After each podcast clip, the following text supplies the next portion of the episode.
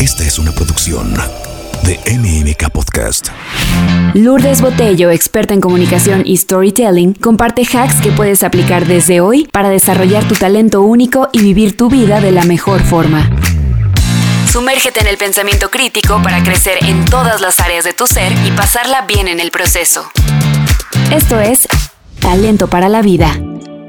Hola, ¿cómo estás? Bienvenidos a un episodio más de Talento para la Vida, en el que exploramos las cualidades, las fortalezas, las habilidades y todo aquello que te ayuda a ti a desarrollar justamente un talento para vivir tu vida de forma única, como a ti te gusta vivirla al máximo. Yo soy Lu Botello y te doy la bienvenida. Hoy está con nosotros Mónica Solórzano, con la que vamos a hablar de algo que, bueno, trauma y fortalezas, dos caras de la misma moneda, ¿a poco no, Moni? 100%. Y saben que estábamos platicando antes de empezar, que levante la mano el que no tiene ningún trauma en la vida.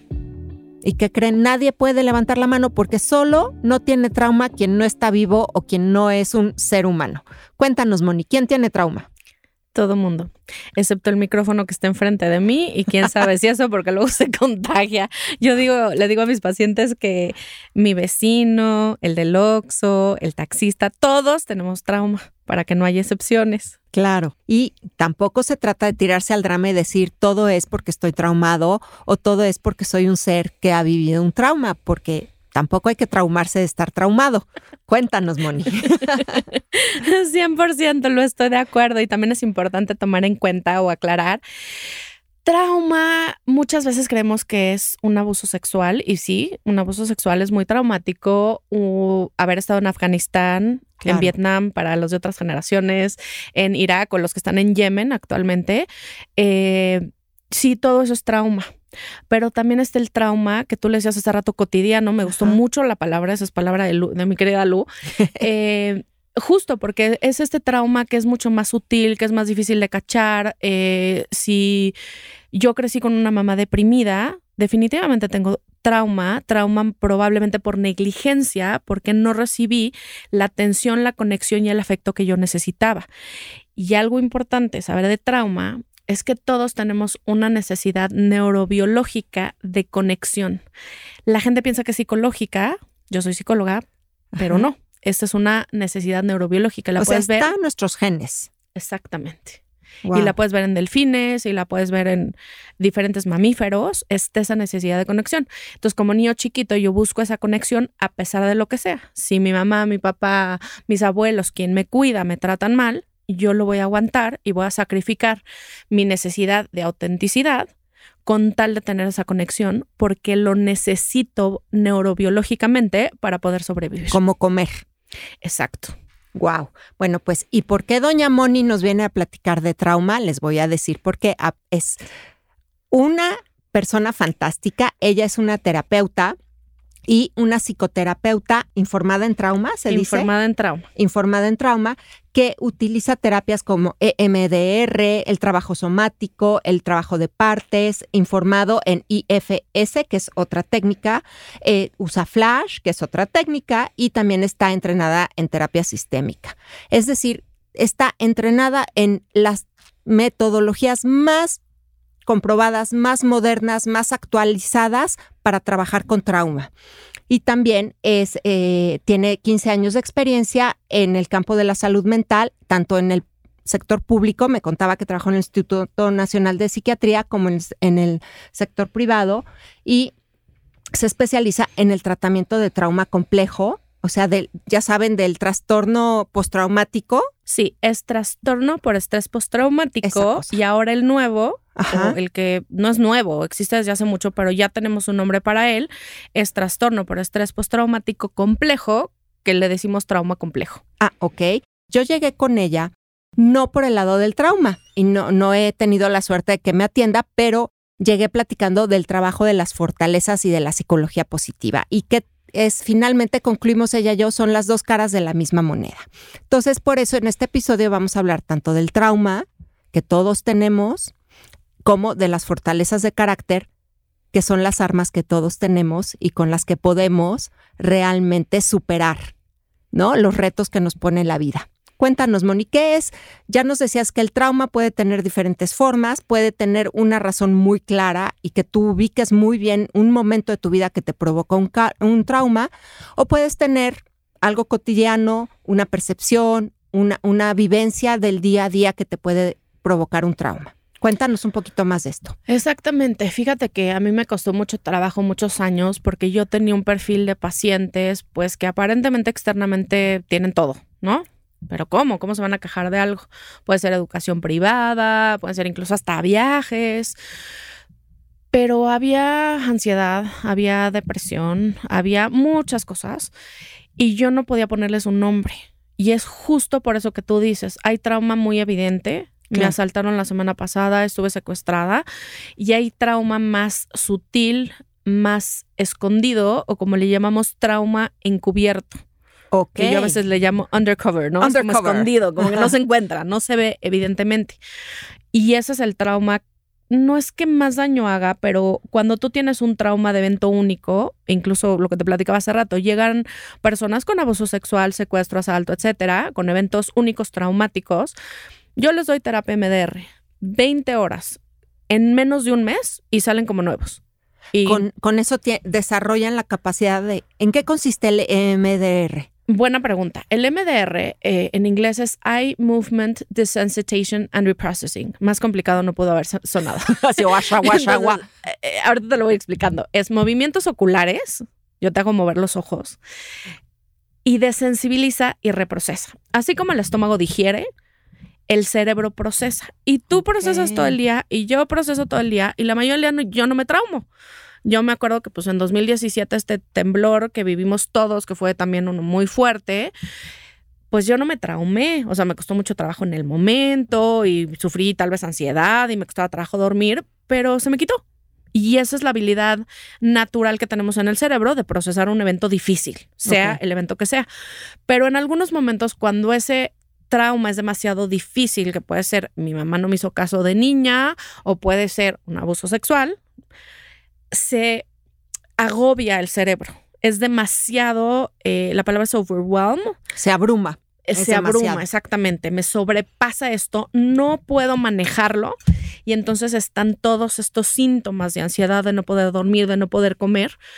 Y ahí es donde está atorado en el cerebro. Yo lo describo un poco como si tienes un disco rayado para los discos de vinil que se rayaban y se repetía. Exactamente, una y otra vez y otra vez. Ese puede ser tus pensamientos obsesivos o tus compulsiones, algo que no puedes dejar de hacer. Con MDR, la analogía que yo uso es uso el cojincito, por lo menos ese es el que había cuando yo era chiquita, eh, limpio el disco, quito la pelusa o lo que haya y ya el disco sigue y puedo escuchar la canción completa. Eso es lo que yo describo como que hacemos con MDR. O sea, quitas aquella basurita en tu cerebro que hace que estés ahí. Que no te pueda salir de ahí, de ese pensamiento o esa idea, ese trauma. Y tú lo puedes comparar con la medicina. En, yo me acuerdo, me lastimé un dolor que yo pensé que era de costilla y bueno, que se me contracturó y me irrité un nervio y fui un ortopedista y me acuerdo que me dio medicinas y a las dos semanas yo no estaba bien, entonces le reclamé, le dije, oye, ¿cómo de que no estoy bien? Tú me dijiste dos semanas. Y me dijo, yo no te curo, el que se cura solo es tu cuerpo. Son palabras del que es director de rehabilitación, ¿no? De cualquier persona, ¿no? Una persona muy lista, muy, muy, muy humana. Me dijo, tu cuerpo es el que se cura. Yo te estoy mandando un antiinflamatorio para tratar de quitar una de las basuritas, que es la inflamación. Te estoy mandando algo para el dolor, para tratar de que tu cuerpo sane más rápido. Entonces, MDR trabajamos con la habilidad natural del cerebro de procesar situaciones, nada más que les damos un em-, empujoncito y este empujoncito se llama estimulación bilateral y yo te pongo una pelota en pantalla y tú mueves los ojos de izquierda a derecha. O te puedo hacer, puedo mover mis dedos y que tú tengas que seguir mis dedos. También hay estimulación bilateral táctil o auditiva. Auditiva, te pongo un sonido que suena primero en el oído derecho y luego en el izquierdo. O al revés. Primero, o sea, pero no es, es este estéreo, no es mono. Claro. Em, y también puede ser táctil, donde yo puedo darme palmaditas en el pecho, en las piernas. Y lo más chistoso de esto, Lu, es que no sabemos por qué funciona MDR. Pero funciona, está increíble. O sea, finalmente accedes al cerebro quizá por un lugar que no es racional, que no es habla 28 mil años con tu psicoterapeuta, escárvale hasta el fondo, pero accedes al cerebro, a donde está instalado el trauma. Exactamente.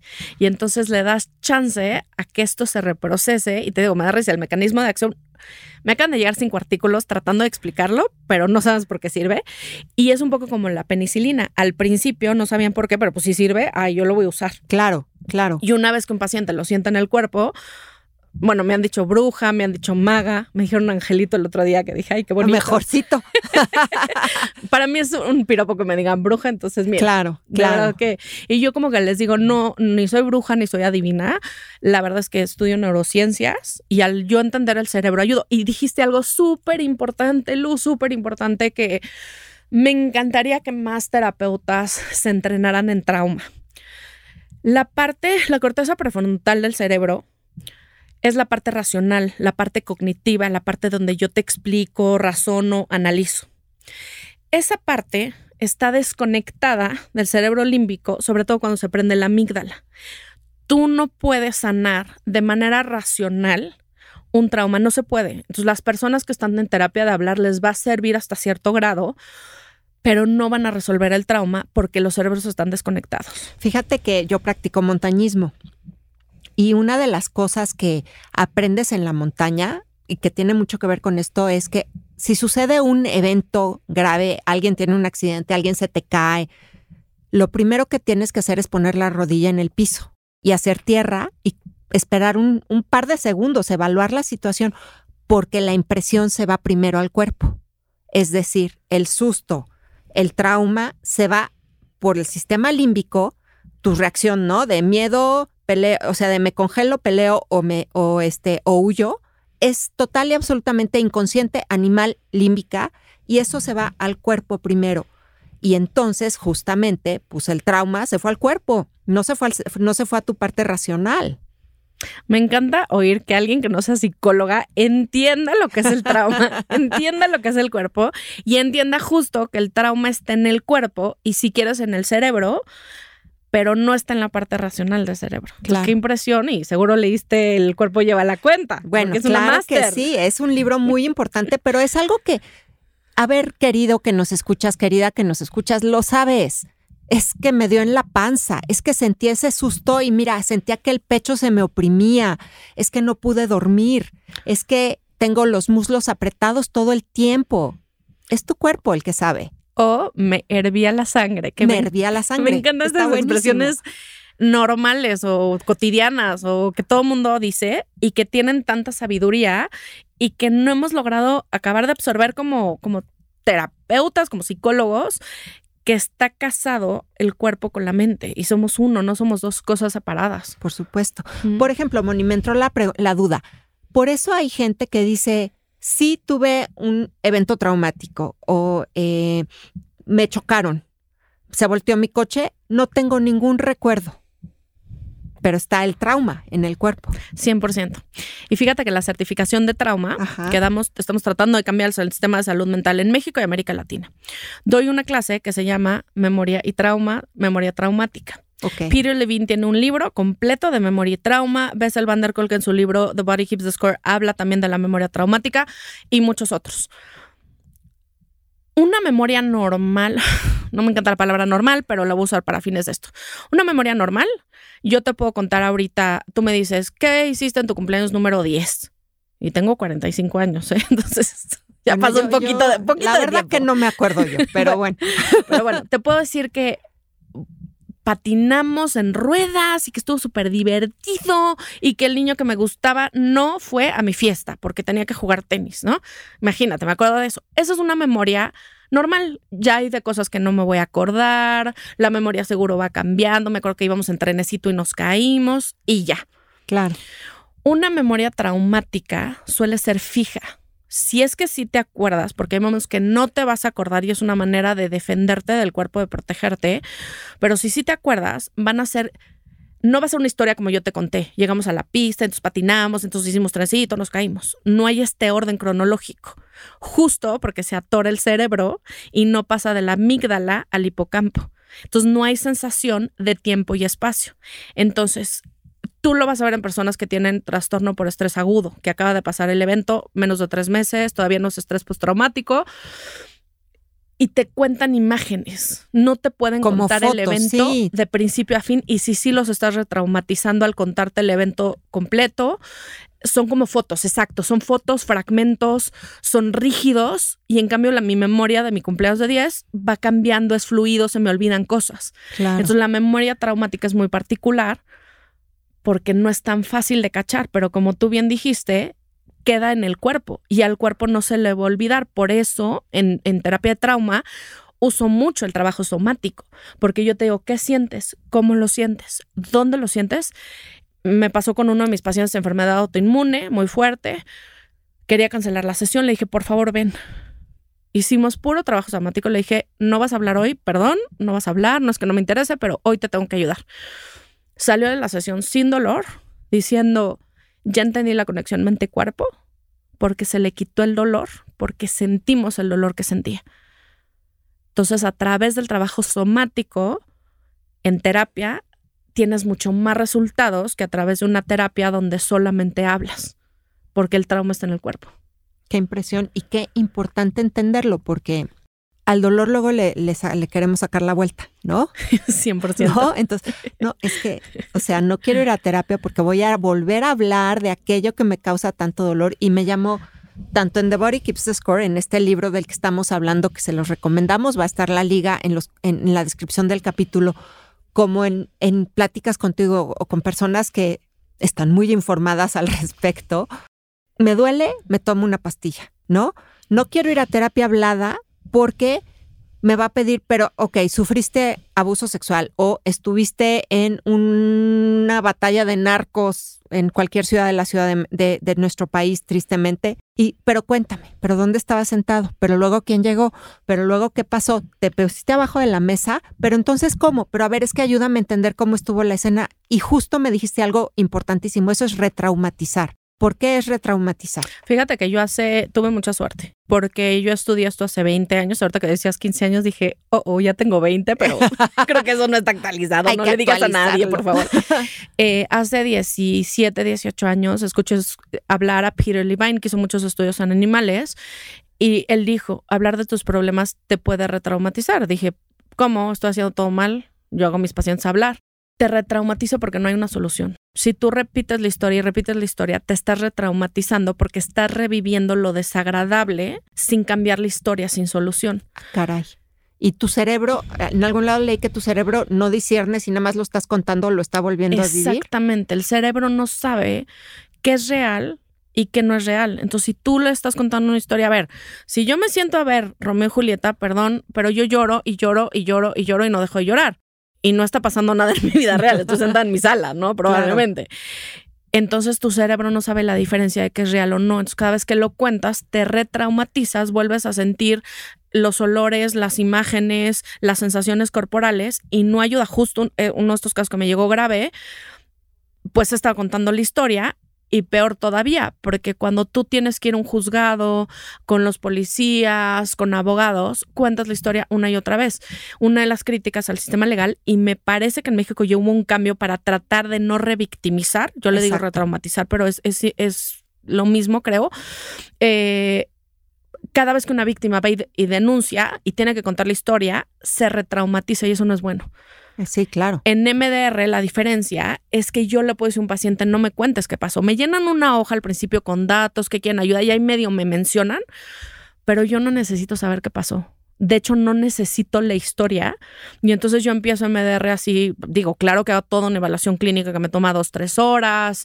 Eh, claro que hago una preparación. Ahorita que me hablabas de psicología positiva, fortalezas de carácter, antes de hacer MDR, que es una terapia de trauma, de las más poderosas que conozco, yo lo primero que hago es researching, que es buscar qué recursos, qué fortalezas de carácter hay en ti. Primero las fortalezco y luego entro a trabajar el trauma. No es al revés. Entonces parecería que está separado el mundo del trauma de la psicología positiva y están más mezclados de lo que te imaginas y yo uso psicología positiva para poder trabajar el trauma. Es que me encanta y te voy a decir porque desde mi punto de vista, que es cero experta, pero sí en psicología, pero sí tengo años trabajando conmigo misma, años trabajando en meditación, en introspección, en, en cómo te cuentas la historia de tu vida de una forma que sea la fuente de tu fortaleza y tú seas el, el héroe de la historia y no el, la víctima de la historia. Y es justamente esto, cuando somos víctimas, hagan de cuenta o haz de cuenta que estamos en un pozo y en el pozo está oscuro y además no hay ni para ni para adelante, ni para atrás, ni para un lado, ni para el otro, no hay para dónde salir y tú no encuentras escaleritas para salir del pozo, entonces estás atrapado. Ser víctima realmente es un estado en el que no tienes opción o consideras, crees que no tienes opciones y eso es muy traumático, pero además es terriblemente triste porque te, no tienes poder de nada te vuelves, ¿no? Estás en un, en un estado como que sin esperanza, sin salvación, sin ver para dónde. Cuando re, reconfiguras la historia, que es hasta donde yo llego a través del coaching, es, pues te cuentas otra historia y lo único que haces es empezar a ver que de ese lugar, ese pozo oscuro, no es cierto, hay escaloncitos y que si vas para arriba hay luz y sales y sales a tu vida completa. Y esas son las fortalezas que decías ahorita. Entonces, entiendo perfecto que nadie puede salir del pozo si antes no le enseñas las escaleritas. ¿No? Claro, entender que hay recursos. Y dijiste otra cosa muy importante para trauma. Ya, tú vas a ser traumatóloga honoraria, por favor, lo, por favor, porque estás diciendo muchas cosas muy sabias, ¿no?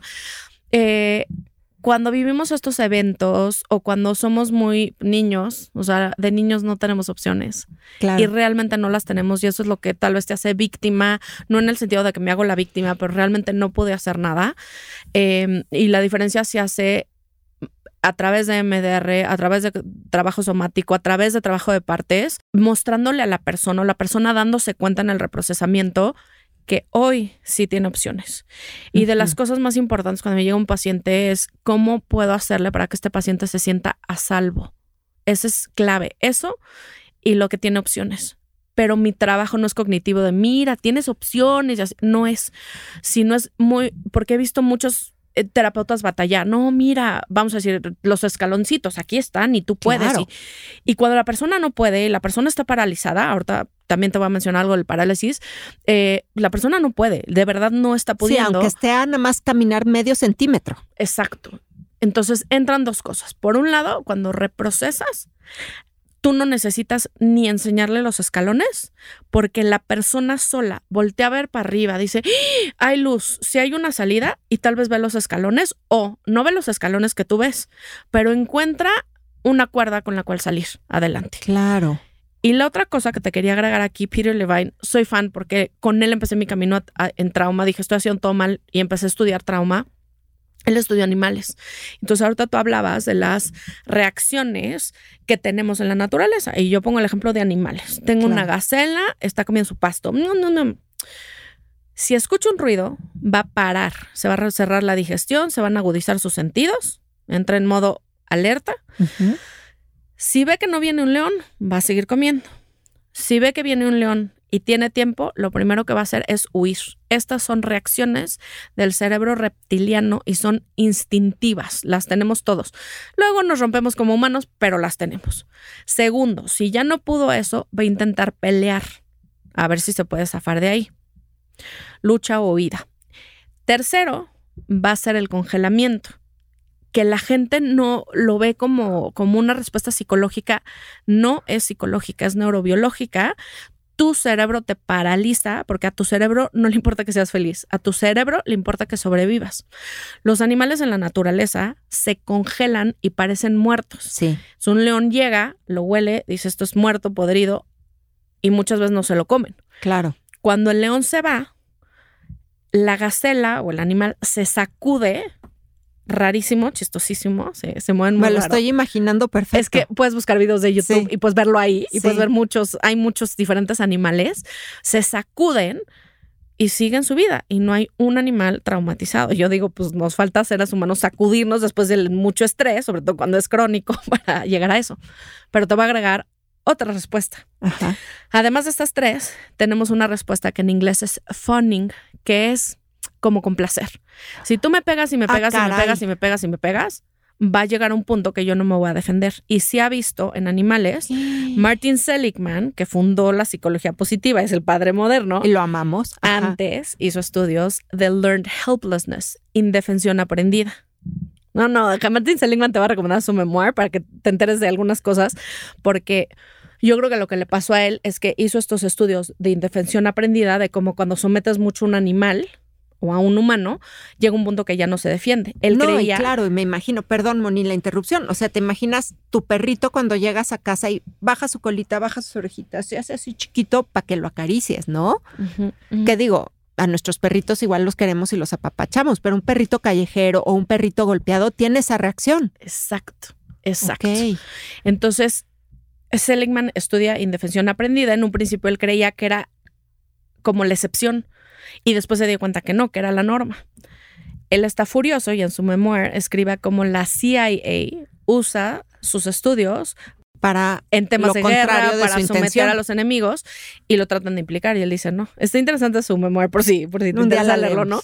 Este, entonces tenemos indefensión aprendida, y que eso hoy yo cuando busco, porque estas cuatro reacciones son instintivas, o sea, si tú me vas a pegar, pues ojalá y me pueda quitar, ¿no? Quiero huir o me, puedo defender. O, por ejemplo, si hay una pistola, lo sano es que yo entre en funning, en complacer. Sí, aquí está llave de mi coche. Exacto, llévate todo. Claro que sí, lo que tú digas. Eso es lo sano.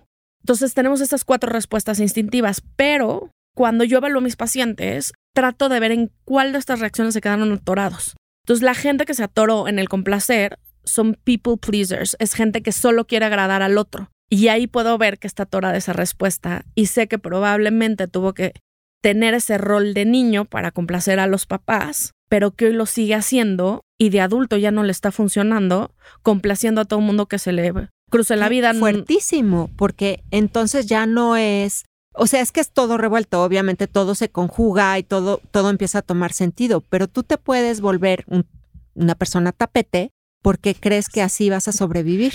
Y porque así sobreviviste. animalmente. Es que es cierto, además, porque así sobreviviste a los cuatro años, ¿no? Hay pacientes que, pues, si el papá les pegaba a los tres, cuatro años, se aprendieron a someter, someter, complacer, hacer esta persona tapete, muy buen ejemplo, y eso lo siguen haciendo hoy en día pero hoy les hace más daño que bien, porque de niños sí les ayudó a sobrevivir, es una, una estrategia de sobrevivencia, pero hoy ya no les sirve. Y lo mismo con la pelea, hay gente que se queda atorada en la pelea, en la huida, ¿no? Eh, los pacientes que son súper evitativos. Claro, que jamás tendrán la pelea, la conversación, jamás le van a, te van a debatir nada, jamás te van a decir no estoy de acuerdo, este, o eso te pasaste, ¿cómo crees? O sea, sí, claro, y hay mucha gente que, que, o sea, que se pasa la vida huyendo las conversaciones difíciles, el conflicto, totalmente. Y también es el congelamiento. Hay pacientes que te van a decir, es que sufrí abuso sexual, pero ya tenía 25 años, ¿cómo no me defendí? Y yo es que tu cerebro no, te dejó. O sea, es que no, no es voluntario, no lo decidiste tú, es tu cerebro cuidando tu supervivencia más allá de cualquier cosa. Entonces te vas a someter y te vas a congelar. Y hay personas que viven en un estado de congelamiento donde son muy pasivas, no empiezan nada, no se mueven. Y ahí otra vez yo entro a tratar como de hacer estos cambios, ver de dónde viene para tratar de desactivar esta defensa que ya no está haciendo defensa y le está haciendo daño al paciente. Es que está interesantísimo, Moni, porque claro, dices, en el evento del abuso, en el evento del asalto, me congelo y digo, me estoy congelando hasta cierto sentido con algo lógico es una, pero después, si eso se me queda instalado, me vuelvo, como dices, pasivo, no termino los proyectos y no te das cuenta que es la misma reacción. Crees que son dos cosas completamente diferentes o que tienes una falla de carácter y que no lo haces porque no tienes el carácter, cuando realmente es desactivar una respuesta al trauma que está instalada en tu, en tu ser. Exactamente. Ay, qué fuerte. Y fíjate que hoy por hoy todavía no tenemos tanta ciencia. O sea, por ejemplo, tenemos el DSM-5, que es el libro de los psiquiatras, tenemos la CIE 11, que es de la Organización Mundial de la Salud, Clasificación Internacional de Enfermedades. En el DSM-5, Bessel van der Kolk lleva desde, no sé desde hace cuántos años, tratando de que metan un diagnóstico de, estrés traumático, ¿no? O sea, de trauma. Y tenemos por otro lado a John Breer, que es especialista en trauma también, diciendo, claro que el DSM5, los psiquiatras nunca van a aceptar el diagnóstico de estrés traumático, porque en el momento, el DSM5 es como una Biblia, o más gordo que una Biblia. Entonces, en el momento que metan estrés traumático, se va a hacer un libro súper flaquito. ¡Wow! Porque todo tiene su origen en el trauma. Y estamos tratando de ver hasta dónde podemos ayudar a personas ya con trastornos de, personalidad, con un trastorno bipolar. Todavía no tenemos suficientes, no puedo hacer ninguna declaración así tal, porque vienen de trauma. Y yo sí te puedo decir, si hablamos de, disociación, es un espectro. Todos tenemos disociación normal donde yo estoy en el celular, me hablaste y no te escuché, voy manejando en el coche, no me di cuenta de qué pasó en el camino, veo tele, no te hago caso una disociación eh, adaptativa, por así decirlo, y tenemos el trastorno de identidad disociativo, que es lo que antes se llamaba personalidad múltiple. Pero no tiene nada que ver con lo que ves en las películas. no, tengo eso y entonces voy y voy a matar a alguien. No es así. De hecho, me dan muchísima compasión estos pacientes porque tienen muchísima angustia todo el día y no pueden estar tranquilos. ¿No? Entonces, cuando hablamos de disociación, es clarísimo el trauma. Nunca he visto un paciente con disociación alta o el trastorno de identidad disociativo o algún otro trastorno disociativo que no tenga trauma horrible. Y una de las teorías es que tienes que haber tenido trauma muy fuerte de los 3 a los 5 años. Al día de hoy lo he comprobado con todos los pacientes que he tenido. Wow.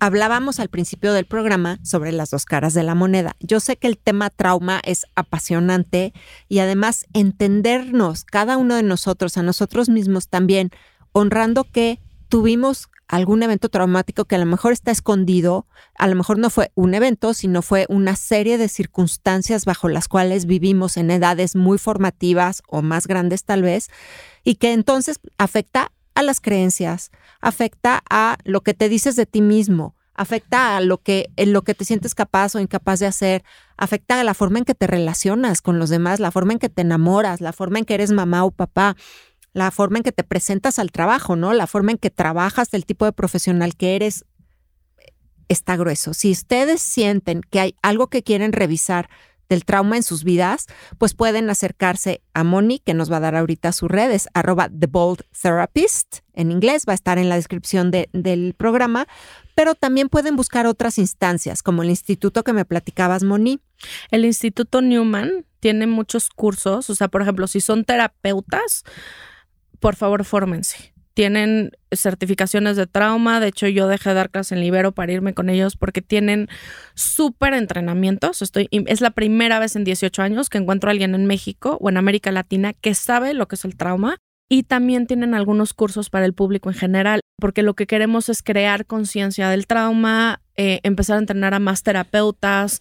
Eh, todos los que hemos sido terapeutas y tratamos terapia de hablar, yo lo vi cuando empecé yo decía, tengo pacientes con abuso sexual, no los estoy ayudando o los estoy ayudando muy poquito.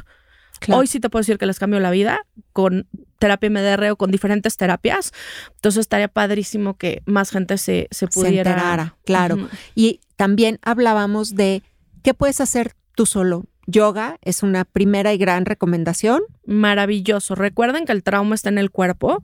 Entonces, hacer yoga, ojo, yoga no es ejercicio. Yoga es meditación a través de pranayama, que son respiraciones, y asanas, que son posturas. Busquen una clase. El yoga no es competir, no es mira el parado de cabeza que hice o el pretzel, ¿no? Como yo le digo las posturas raras, ¿no? Eh, el yoga es la mejor manera comprobada ya científicamente de calmar al sistema nervioso y el trauma afectó al sistema nervioso, por eso está en el cuerpo. Entonces, yoga es una manera increíble. La meditación es lo mejor que puedes hacer para entrenar a tu mente a que se calme. Entonces, meditación, yoga. Si no estás tolerando una clase de yoga porque es muy fuerte, busca yoga sensible al trauma, yoga informada en trauma. Pueden encontrar videos en YouTube, hay en inglés, hay en español. No sé si algo local, no he encontrado todavía en México o en América Latina clases presenciales, pero en Internet hay muchas cosas. Buenísimo, Moni, muchas gracias. Vamos a darles una probadita acerca de lo que son las fortalezas de carácter y el siguiente episodio nos vamos a clavar en el otro lado de la moneda del trauma. Entonces, ¿qué son las fortalezas de carácter, Moni? Regreso un poco a Seligman. Seligman, después de hacerlo de indefensión aprendida, pero además que la CIA usó sus técnicas para algo malo, como pues tal vez como Oppenheimer, como no sé, la, bomba atómica, etcétera, eh, se fue a psicología positiva él estaba cansado de que el DSM-5 patologiza todo. Todo estás mal y esto es depresión y esto es ansiedad. Y a todos los que somos estudiantes de psicología nos pasa. Leemos el DSM, yo tengo esto, yo tengo esto. y entonces tú te diagnosticas a ti mismo todo, el libro y claro que probablemente no tienes más que uno, dos o tres, ¿no? Este ya está. Y entonces Seligman se cansó y lo que decidió hacer es un libro que es el anti-DSM. Para en vez de enfocarnos en el lado oscuro, vámonos a los Jedi, ni modo, soy fan de Star Wars. tenemos aquí a los Sith, ¿no? lo oscuro, lo negativo, todo es malo. Y Martin Seligman dijo, espérenme tantito, yo me cambio de ser Sith, ahora voy a ser Jedi y entonces vamos a traer fortalezas de carácter, vamos a hacer un estudio y se fue a, la Grecia. may the force be with you. Exactamente.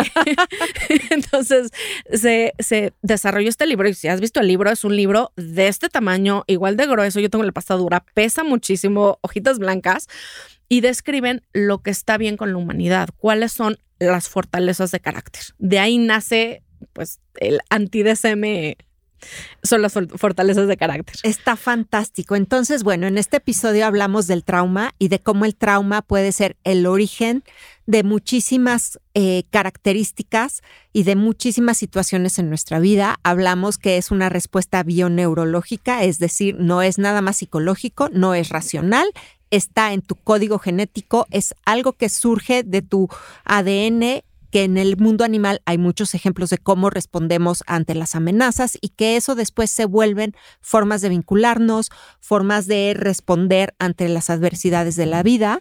Y al final del día llegamos a la conclusión de que pues el trauma, lo doloroso, pues hay que atenderlo, hay que voltearlo a ver, hay que hacer algo con ello y afortunadamente hay mucho que podemos hacer, que no tenemos por qué pasarnos la vida hundidos en el trauma, metidos en el pozo de la victimez. Y yo te diré una cosa para cerrar muy bonito. El trauma cambia el cerebro, pero la sanación del trauma vuelve a cambiar el cerebro. Y con eso nos quedamos. Vamos al siguiente episodio. Los esperamos por aquí. Las redes sociales de Moni son eh, arroba The Therapist en Instagram. Y perdón si está en inglés. Y pueden buscar Instituto Newman, especialista en trauma, para eh, más información sobre estos temas. Buenísimo. Y eh, los esperamos en el próximo episodio de Talento para la Vida. Yo soy Lu Botello, soy story coach, soy periodista y apasionada de todo aquello que nos ayude a vivir nuestra vida en su mayor potencial. Gracias por escucharme. Talento para la vida con Lourdes Botello. Esta es una producción de MMK Podcast.